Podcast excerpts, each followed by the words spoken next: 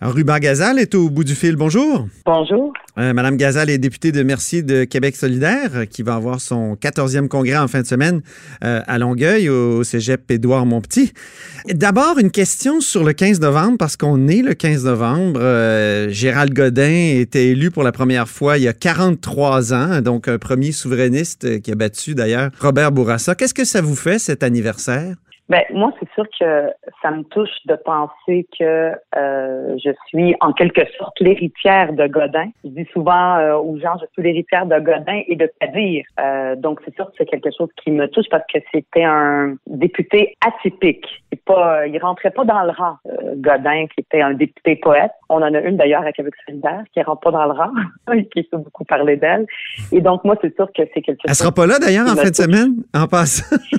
Non, parce qu'on a un onzième député à faire euh, rentrer à l'Assemblée nationale. Donc, elle est très impliquée. Euh, d'ailleurs, tous les députés, on va donner un peu de temps. Et elle, cette fin de semaine, elle va être euh, très impliquée dans Jean Talon pour que notre notre candidat puisse rentrer. C'est une ancienne militante d'Option nationale, Catherine Dorion. Or, à votre congrès, vous allez achever la fusion avec Option nationale. Qu'est-ce qui reste à faire? Oui, en fait, c'est la dernière étape de la fusion entre Option nationale et Québec solidaire. Euh, ce qu'on va voter en fin de semaine avec les membres, ça va être euh, toute l'étape de la transition vers l'indépendance. C'est-à-dire qu'il y a des propositions qui sont contenues dans euh, le programme d'Option nationale qui ne le sont pas dans Québec solidaire et on va le faire. Qu'est-ce qui va arriver au moment où de l'élection de gouvernement solidaire? Donc, une fois qu'on est élu, jusqu'au référendum pour une euh, pour le Québec parce que ça, ça reste, c'était dans le programme de Québec solidaire et ça reste. Donc, dans cette période de transitoire, qu'est-ce qui va arriver, par exemple, avec euh, toute la question de la, de rapatriement des impôts et des taxes fédérales, le maintien des frontières, euh, toute aussi la, question de la fermentation à la reine, c'est quelque chose qui qu'on qu'on veut plus faire à Québec solidaire et on aimerait que ça soit enlevé. Donc, toutes sortes de toute la stratégie, on va avoir toutes sortes de mesures sur la meilleure stratégie euh, de la transition vers euh, le pays du Québec. Est-ce que le Québec euh, souverain garderait le dollar canadien? Ben, dans ces, ces mesures-là, on n'est pas, durant le congrès, on ne va pas aller dans ce détail-là. On ne va pas parler de la monnaie. Ça, ce serait quelque chose qu'on pourrait amener dans une plateforme. On, ne parle pas de ça, mais on va parler, par exemple, pour les fonctionnaires fédéraux. Qu'est-ce qui va arriver avec, avec les fonctionnaires fédéraux? On a des propositions là-dessus, par exemple, ceux qui veulent mais ils peuvent très bien ne plus être, ne plus travailler pour le fédéral, mais plutôt pour le Québec en attendant qu'il y ait un référendum pour la Constitution.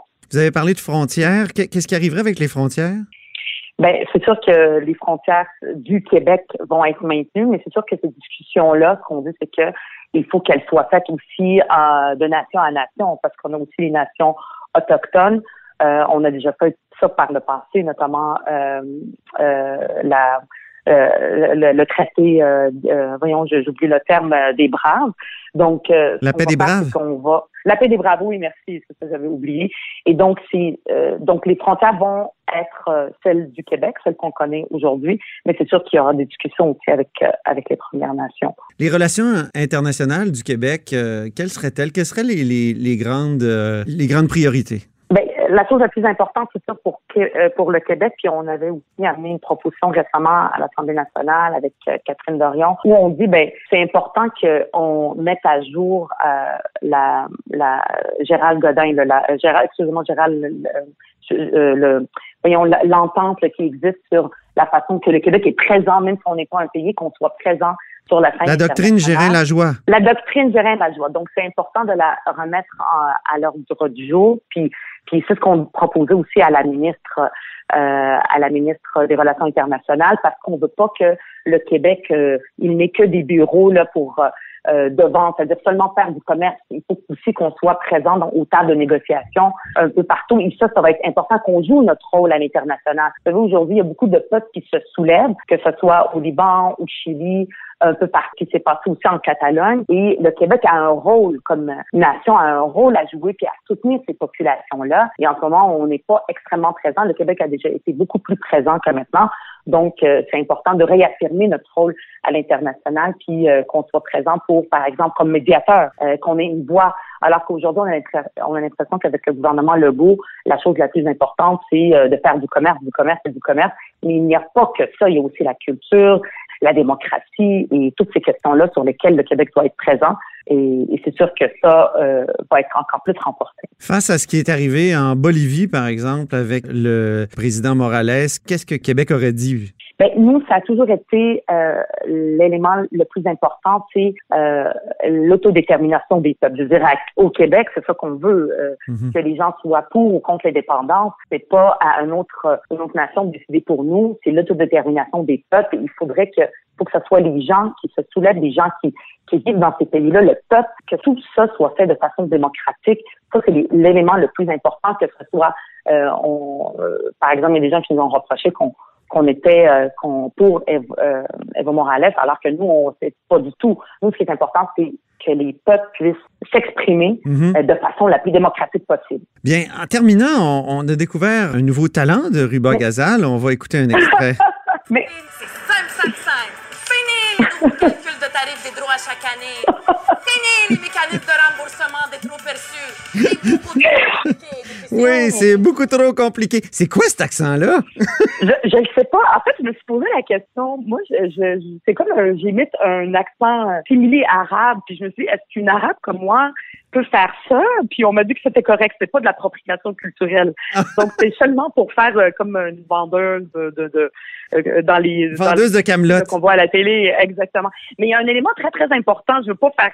Moi, j'ai adoré faire ça pour pour mettre euh, à l'ordre du jour cette question-là, toute la, question des tarifs d'Hydro-Québec dont on parle peu. Il y a eu les experts qui en ont parlé, mais je voulais que les citoyens aussi comprennent qu'est-ce qui se passe avec ce projet de loi. Ben oui. Peut-être qu'en Mais j'étais comme un peu mal à l'aise J'avoue que j'étais mal à l'aise, Ruba Gazal. Il me semble que. Pourquoi? Je sais pas, j'étais comme. Mais là, j'ai pas qu'on termine l'entrevue puis qu'on parle pas que euh, c'est pas on ne parle pas uniquement de l'indépendance dans notre congrès, mais il y a aussi c'est environnement et indépendance. ah oui du dossier environnement, il y a toute la question d'éco-fiscalité qui est extrêmement importante, euh, donc qui va être à l'ordre du jour. Puis un élément extrêmement important, c'est que contrairement à la CAQ, on l'a vu au mois de septembre, où le gouvernement disait qu'il allait donner un statut spécial aux grands pollueurs pour les dispenser de réduire les gaz à effet de serre ben, avec un gouvernement solidaire, ce qu'on va voter euh, en fin de semaine, là, puis il va y avoir des discussions là-dessus avec les membres, c'est que les grands pollueurs, là, les euh, Sankar, euh, Valero, Énergie, euh, la cimenterie mécaniste, ces grands pollueurs, ben, ils vont devoir sortir leur chéquier pour payer la transition parce que ne, eux ne le font pas. Je suis obligé de vous dire que c'est fini. c'est fini. C'est fini. L'entrevue, c'est simple, simple, simple comme ça. Je dois vous laisser bonne fin de semaine, bon congrès, Ruba Gazal. Merci. Très bien. Merci. Au revoir.